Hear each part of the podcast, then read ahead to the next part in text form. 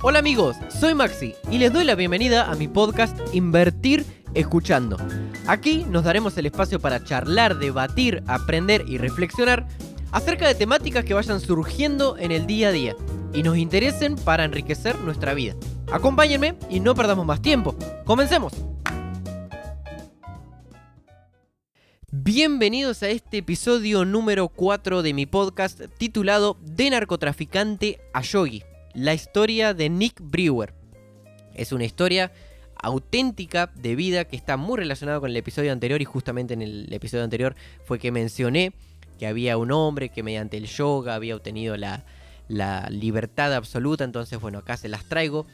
Eh, y vamos a estar charlando de, la vida de este hombre que realmente vale la pena escuchar, vale la pena cada segundo y vale la pena también para comprender la importancia de lo que yo anteriormente les mencionaba de lo que es el yoga, de lo que puede llegar a significar el yoga en la vida de una persona. Así que bien, yo conozco la historia de, Nick. Em, una tarde estábamos con mi papá mirando tele y un programa similar, me acuerdo a lo que vendría a ser Alerta Aeropuerto. Entonces, nada, este hombre contaba un poco de su historia, de cómo se inició en el contrabando, en el narcotráfico, después cayó en la cárcel y de cómo se liberó a través del yoga. Eso se me quedó guardado justamente en el, en el documental este, es que daban el nombre, así que yo me encargué de buscarlo por Instagram y ahí fue que, que empecé a investigar un poquito más de su historia y fue que me realmente me, me llamó muchísimo y me gustó mucho, por eso es que hoy se las voy a compartir. Así que bueno, él, eh, Nick, es originario de Essex, Reino Unido.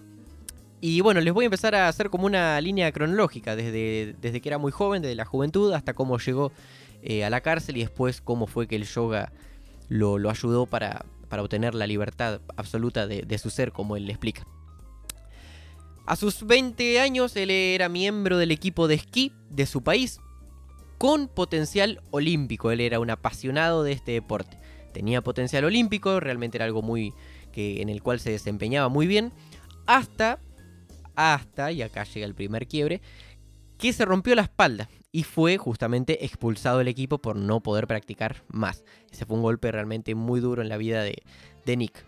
Pero este se recuperó y buscando nuevamente sentir la adrenalina que le, que le proporcionaba el practicar un deporte como es el esquí, se inició seis años después en el motocross. Pero volvió a romperse la espalda. No sé particularmente qué tipo de lesión habrá tenido, pero bueno, él menciona que rotura de espalda, sí. Eh, así que bueno, realmente otra mala noticia y otro decaimiento en, lo que vendría a ser eh, su vida como deportista, ¿no? entonces fue también un golpe muy duro, después de recuperarse un golpe duro, otro golpe muy duro, el darse cuenta de que no, de que no se le estaba dando lo deportivo como él esperaba. A esa edad estamos hablando con un jovencito, 20 años aproximadamente. Entonces fue que se decidió cambiar un poco de, disciplina y se pasó a hacer paracaidismo y caída libre. Eh, donde, donde se rompió las piernas y los hombros. Él justamente comenta que estaba en un periodo básicamente de autodestrucción. Él subjetivamente se estaba o estaba buscando la manera de autodestruirse. Estaba todo roto, era muy joven eh, y bueno, esto también fue un golpe muy duro el decir, bueno, intentó un montón de deportes, no se le dio ninguno y ya él estaba roto por todos lados, ¿qué más podía seguir intentando?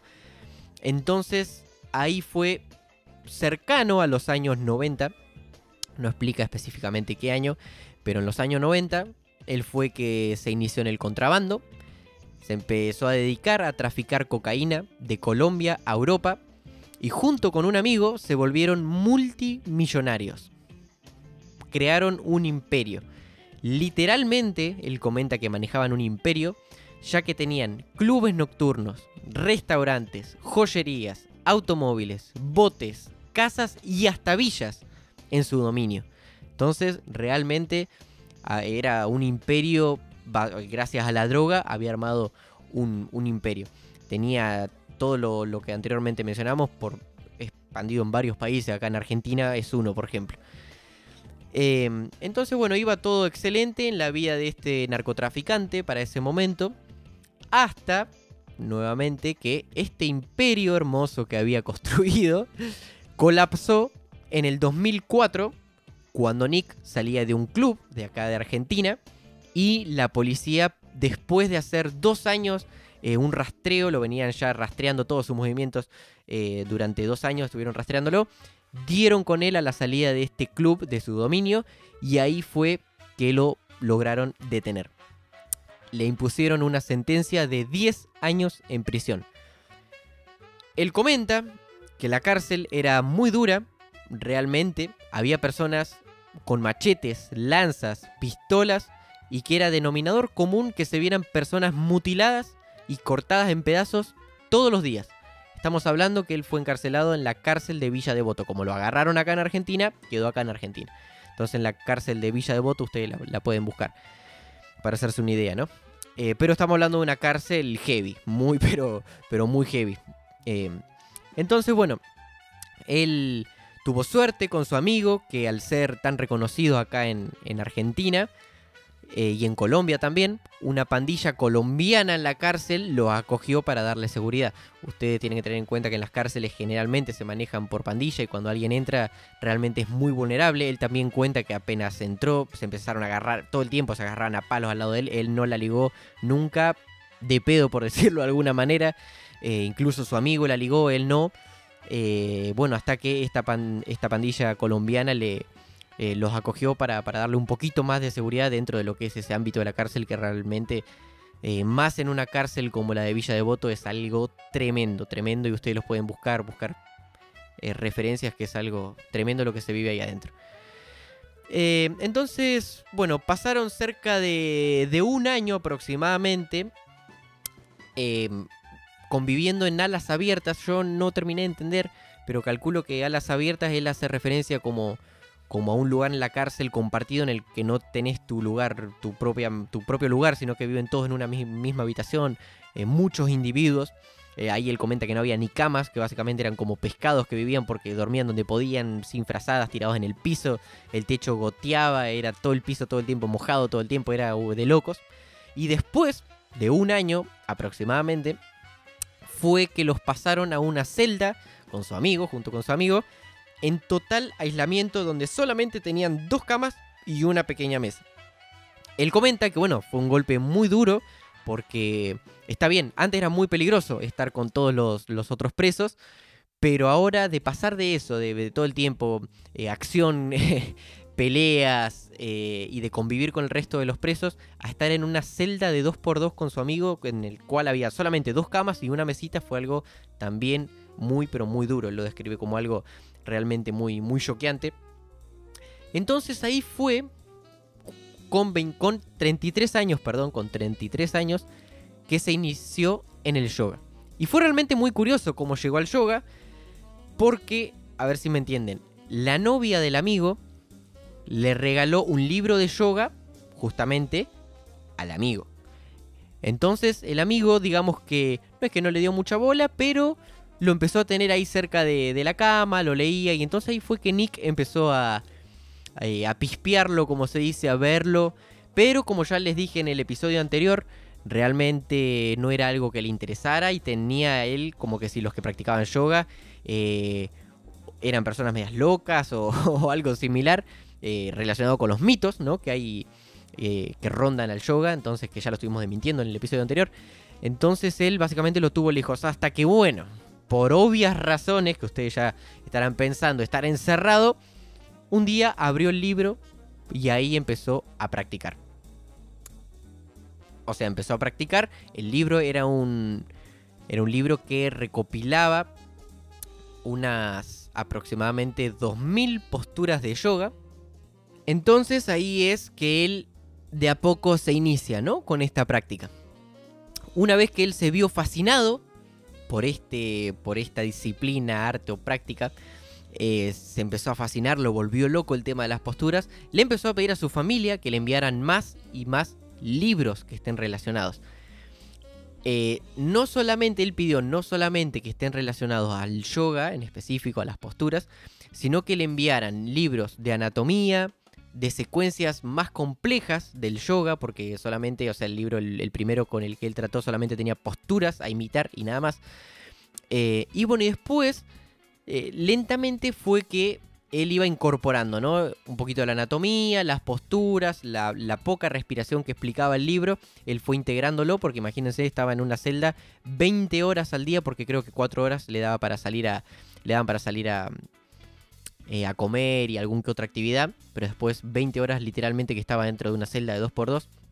Así que fue que, fue integrando todo lo, que podía ir aprendiendo de los libros de a poquito y con la práctica en el día a día. No tanto el estudio, sino la práctica, el agarrar y empezar a practicar.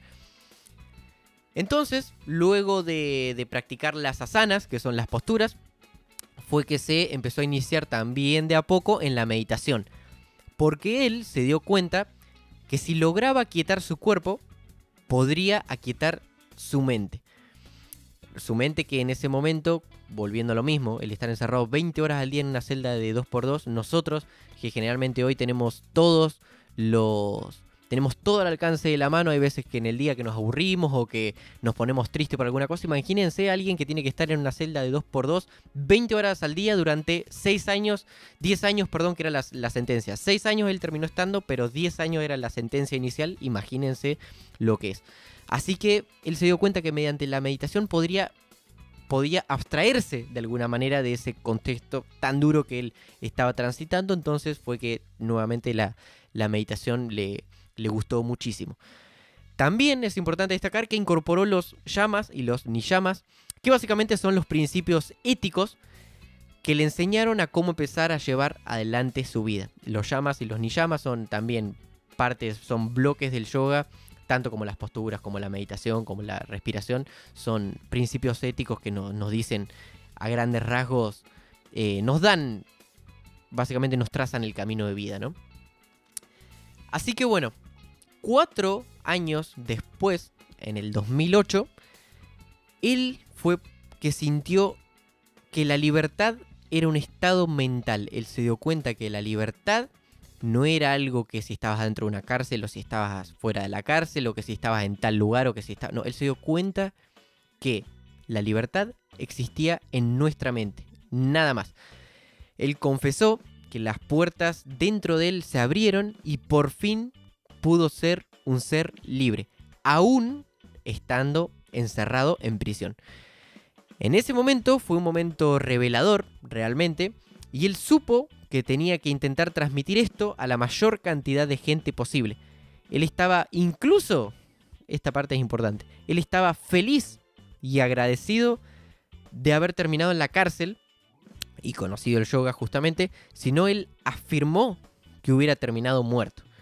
Eh, creo que este es un denominador común en toda la gente que se maneja en el narcotráfico, por ahí para el que haya tenido la posibilidad de ver alguna serie como no sé, como Breaking Bad, creo que da Breaking Bad es la única serie que, que yo vi, sé de otras como la de Pablo Escobar, pero que muestra el lado oscuro del narcotráfico en el que se manejan tranquilamente eh, con el tema de, matar personas como en el día a día se, vuelve algo normal.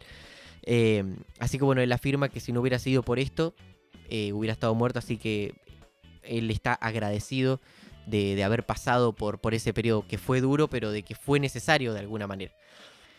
Entonces fue que al salir, en el 2010, estuvo 6 años al final en vez de estar 10, eh, como ya les había dicho. Él salió de la cárcel en el 2010, lo subieron a un avión y lo mandaron al Reino Unido con únicamente 100 dólares en el bolsillo. Y él reflexiona, sé por qué terminé así y me lo merecía, dijo. Aprendí a perdonarme y amarme a mí mismo. Cuando hice esto, la vida se volvió hermosa. Eso fue una cita literal de lo que fueron sus palabras.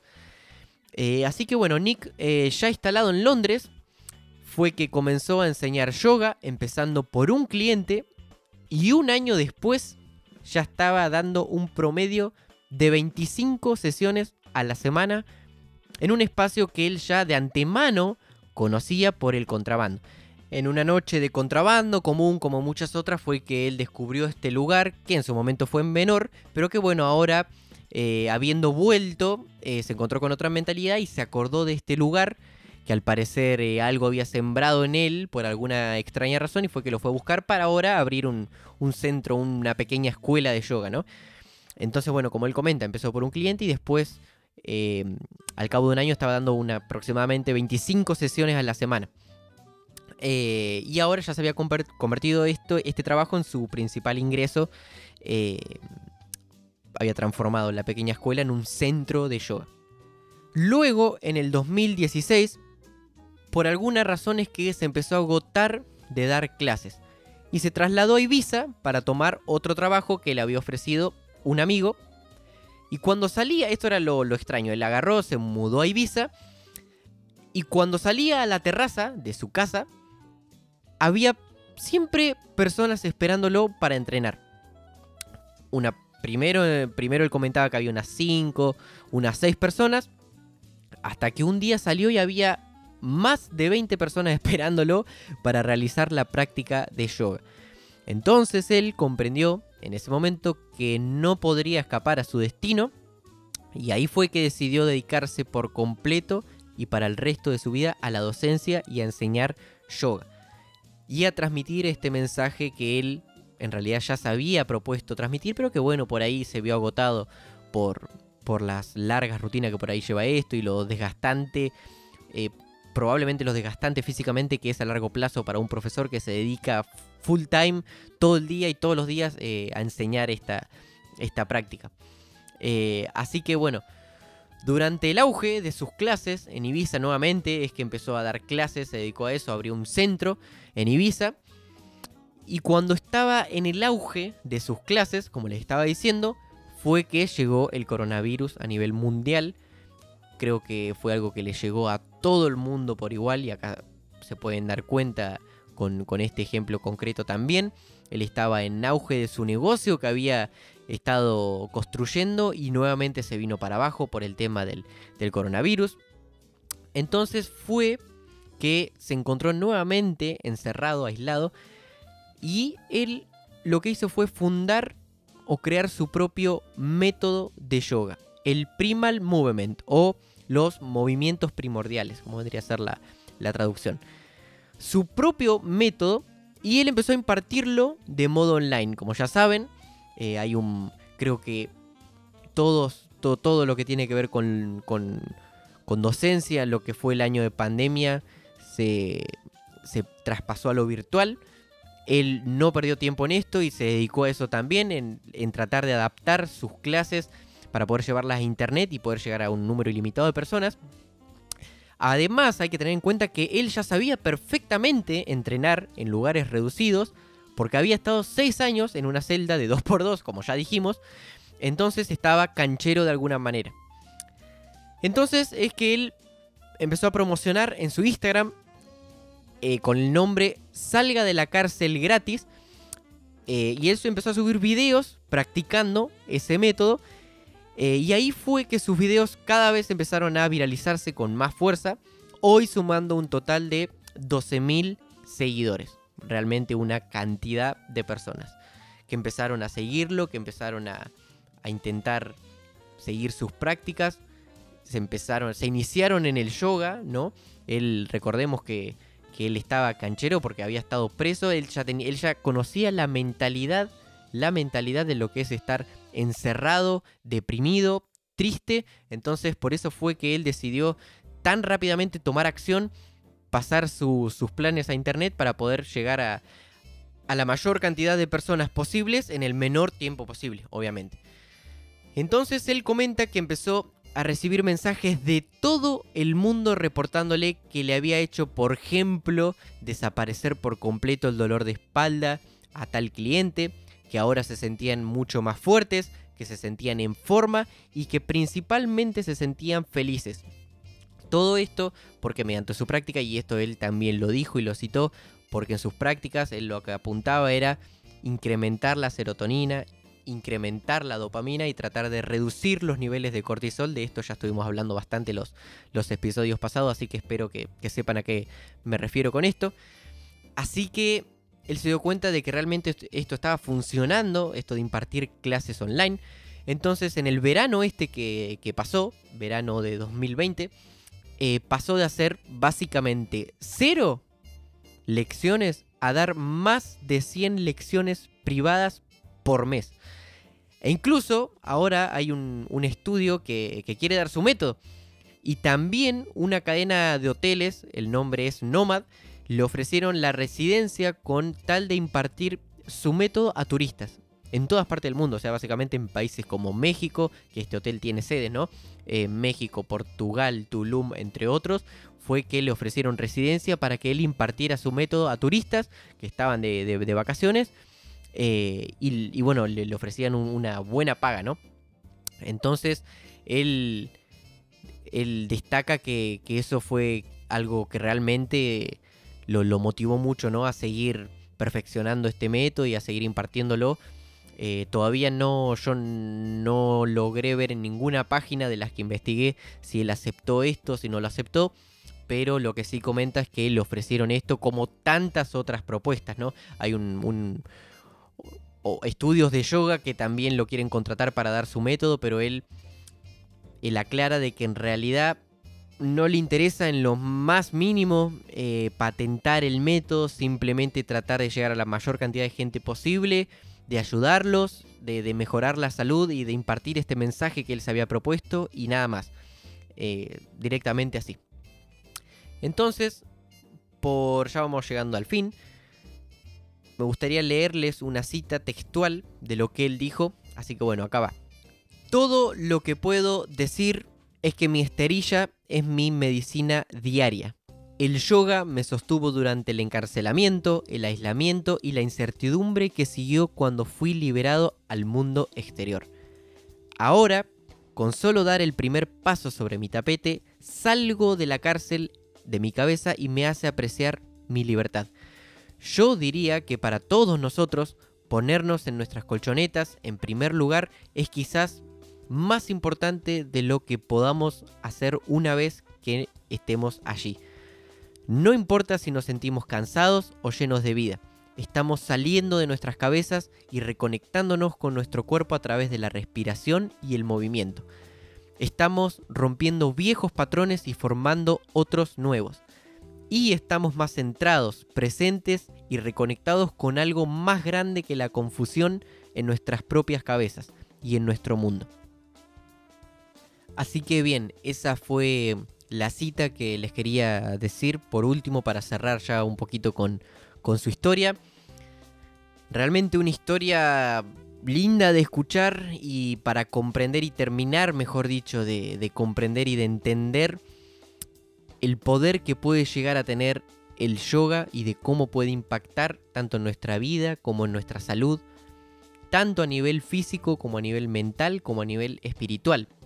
Cabe destacar también que que bueno, en muchas cárceles alrededor del mundo está empezando a implementarse esta práctica, adquieren un rol importante los instructores y los profesores de yoga, eh, ya que se los está contratando porque eh, una vez que se inicia el yoga o los programas de yoga en las cárceles, realmente está evidenciado mediante estudios que los niveles de agresividad disminuyen toda esa furia que, se suele observar, toda esa violencia, todo el odio que existe entre los que conviven dentro de una cárcel, eh, todos esos niveles empiezan a disminuir, empieza a resurgir el compañerismo, la empatía y todo esto simplemente con la práctica de yoga y de meditación y de ejercicio de respiración impartida por instructores y por profesores, eh, algún que otra hora en el día.